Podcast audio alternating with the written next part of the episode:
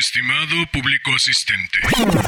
Híjole, no me lo tomes a mal, pero hoy no se me antoja particularmente tanto protocolo, tanta formalidad, tanta galantería y tanto previo. Y si mejor nos echamos un rapidín, ¿sí? Pues va. De Roald Dahl la princesa Mamalia. Cuando la princesa Mamalia se levantó de la cama el día en el que cumplió los 17 años y examinó su cara en el espejo, no pudo dar crédito a sus ojos. Hasta ese día había sido una chica más bien sencilla y regordeta, con el cuello ancho, y ahora estaba contemplando a una joven dama a la que jamás había visto anteriormente. Una mágica transformación se había producido de la noche a la mañana y la princesita regordeta se había convertido en una belleza deslumbrante. Empleo la palabra deslumbrante en su sentido más puro y literal, pues en su semblante relucía un resplandor tan celestial, un centelleo tan estelar, una belleza tan cegadora que cuando una hora después descendió por las escaleras para ir a abrir sus regalos, quienes la miraron de cerca tuvieron que cerrar los ojos por miedo a que el brillo dañase sus retinas. El astrónomo real llegó incluso a decir que habría menos riesgo mirando a la dama a través de un cristal ahumado, como si se tratase de un eclipse de sol. Desde el mismo día en el que aprendió a caminar, todos los habitantes de palacio le habían profesado un gran amor a la princesa Mamalia por su carácter modesto y afable. Sin embargo, ella descubrió muy pronto que ser modesta y gentil es más fácil para una chica fea que para la que sabe que es muy seductora. Enseguida comprendió que su extraordinaria belleza la dotaba de un inmenso poder. Los hombres se sentían tan abrumados de deseo ante la reluciente presencia de su nueva imagen que bastaba con que diese una orden para que todos ellos fueran suyos califas y rajás, grandes visires y generales, ministros y cancilleres, camelleros y recaudadores de impuestos, todos se derretían por igual tan pronto como ella se presentaba y trataban de llamar su atención con halagos y sonrisas afectadas. Se les caía la baba, se arrojaban a sus pies y la lisonjeaban sin parar. Bastaba con que levantara un dedo para que todos empezaran a corretear por la habitación esforzándose por complacerla. Le ofrecían ricas joyas y brazaletes de oro, la invitaban a lujosas fiestas en lugares exóticos y, tan pronto como alguno de ellos lograba quedarse un momento a solas con ella, comenzaba a susurrarle obscenidades en su oído. También el servicio le traía complicaciones. Un criado es un hombre, como un cortesano, y tras varios incidentes desagradables ocurridos en los pasillos, el rey se vio obligado, muy en contra de sus deseos, era un rey cordial, a ordenar que todos los sirvientes masculinos de palacio fuesen castrados de inmediato. Solo pudo librarse el chef real, pues alegó que hacerle eso malograría sus artes culinarias. Al principio, la princesa simplemente disfrutaba con encantadora inocencia de su nuevo poder, pero la situación no podía continuar así. Nadie y mucho menos una doncella de 17 años podía permanecer indiferente por mucho tiempo. Se trataba de auténtico poder, un poder desconocido para alguien tan joven. Pronto descubrió la princesa que el poder es un amo muy exigente. Es imposible tenerlo y no usarlo. El poder insiste en ser ejercido. De este modo, la princesa comenzó a emplear conscientemente el poder que poseía sobre los hombres, primero en pequeñas dosis, luego en dosis mayores. Resultaba ridículamente fácil, como hacer que se movieran unas marionetas. Llegados a este punto, la princesa hizo su segundo descubrimiento, que es el siguiente. Cuando el poder de una mujer es tan grande que los hombres la obedecen sin dudar, esa mujer acaba menospreciando a los hombres. Así, en el plazo de un mes, la princesa se encontró con que los únicos sentimientos que le inspiraba la especie masculina eran los del desdén y empezó a practicar todo tipo de extrañas estratagemas para humillar a sus adoradores. Por ejemplo, se aficionó a dar paseos por la ciudad y exhibirse ante hombres corrientes de la calle rodeada por su fiel guardia de eunucos, observaba divertida cómo los ciudadanos masculinos, al ver su belleza resplandeciente, enloquecían de deseo, se abalanzaban contra las lanzas de la guardia y caían atravesados a centenares.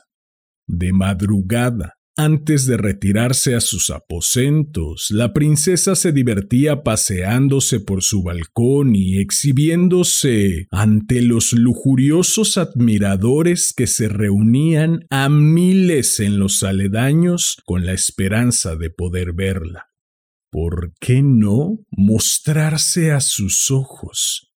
A la luz de la luna, la princesa estaba más deslumbrante y deseable que nunca. De hecho, su brillo eclipsaba el de la luna y tan pronto como ella aparecía, los ciudadanos enloquecían y comenzaban a aullar, a mesarse los cabellos y a quebrarse los huesos precipitándose contra las murallas del palacio. Para calmarlos, de vez en cuando la princesa vertía sobre sus cabezas un par de pucheros de plomo hirviendo. Las cosas ya andaban mal, pero lo peor no había llegado.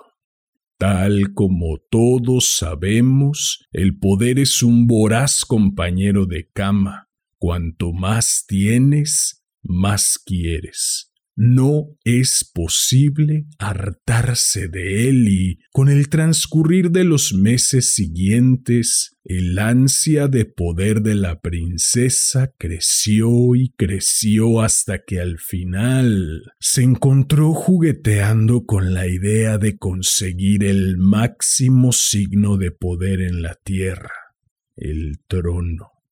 Ella era la mayor de siete hijas, todas ellas chicas, y su madre había muerto. Por consiguiente, ya era la heredera legítima al trono de su padre, pero ¿de qué le servía serlo?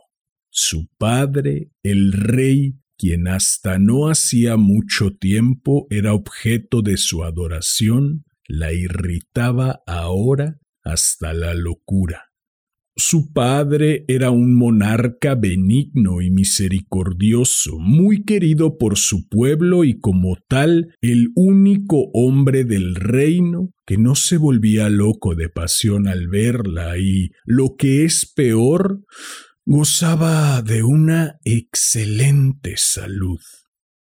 El poder corrompe de modo tan terrible que la joven princesa empezó enseguida a planear seriamente la destrucción de su propio padre. Pero es más fácil trazar un plan que llevarlo a la práctica. Acabar con un gobernante resulta extremadamente difícil para alguien que está solo y no quiere ser descubierto. El veneno era una posibilidad, pero los envenenadores casi siempre son atrapados. Pasó muchas noches dándole vueltas al asunto, pero no acudía a su mente ninguna respuesta. Hasta que una noche, después de cenar, salió a su balcón como de costumbre, dispuesta a pasearse un buen rato enloqueciendo al diario tropel de ciudadanos lujuriosos. Sin embargo, esa noche no había tal multitud de personas. En su lugar apareció un viejo mendigo solitario que la miraba fijamente. Su ropa mugrienta estaba hecha jirones y llevaba los pies descalzos. Tenía una larga barba blanca y una melena de pelo blanco como la nieve que le llegaba hasta los hombros. Apoyaba casi todo su peso en un bastón. Márchate, viejo asqueroso. bramó ella. Shh. Murmuró el viejo mendigo, acercándose cautelosamente. He venido a ayudaros. He tenido una visión en la que se me ha revelado que estáis muy preocupada. No estoy preocupada en lo más mínimo, respondió la princesa. Lárgate, a menos que prefieras que te eche un puchero de plomo hirviendo sobre tu cabezota. El viejo la ignoró Solo existe un modo, dijo en voz baja, de eliminar a un enemigo sin ser descubierto. ¿Deseáis conocerlo? Por supuesto que no, dijo bruscamente la princesa. ¿Por qué iba a desearlo? A ver, ¿cuál es? Tomad una ostra, dijo el viejo, y hundidla en la tierra de una maceta. Desenterradla al cabo de veinticuatro horas. Extraed una gotita de su jugo, cuidando sobre todo que solo sea una gotita y ponedla en cada una de las ostras que le sirváis a la víctima al día siguiente. ¿Y eso acabará con él? preguntó la princesa sin poder disimular su interés. Es mortal, dijo el viejo. La persona que coma esas ostras sucumbirá rápidamente, víctima de un terrible ataque que hará que su cuerpo se retuerza de dolor. Y cuando todo haya terminado, la gente se limitará a murmurar apesadumbrada. Pobre, la ostra que comió estaba verdaderamente mala. ¿Quién eres, viejo? ¿Y de dónde vienes? preguntó la princesa, inclinándose sobre la barandilla. Estoy del lado de los justos, dijo en susurros el viejo, tras lo cual desapareció en la oscuridad. La princesa, Guardó pacientemente esta información en su cabeza y esperó el momento oportuno. Varios días antes de su decimoctavo cumpleaños, el rey le dijo Hija mía, ¿qué deseas comer en tu banquete de cumpleaños? ¿Querrás como de costumbre tu plato favorito? ¿Cochinillo asado? Sí, papá, contestó ella, pero de primero me gustarían unas ostras. ¡Qué idea tan estupenda! respondió el rey. Haré que vayan inmediatamente a cogerlas a la costa. El día del cumpleaños de la princesa, la mesa del gran comedor ofrecía un aspecto suntuoso. Todo estaba preparado para la fiesta.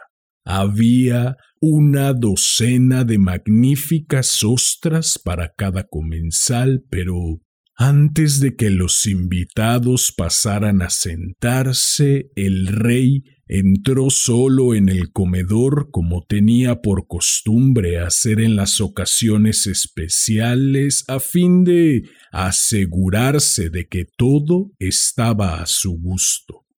Llamó al mayordomo y ambos caminaron lentamente alrededor de la mesa.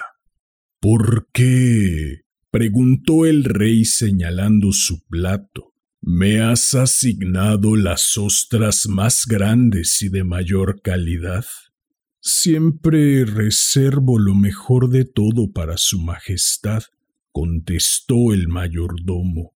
¿He obrado mal?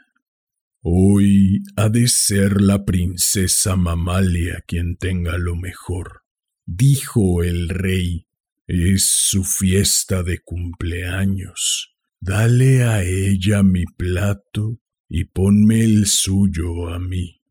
Enseguida, Majestad, respondió el mayordomo apresurándose a cambiar los platos.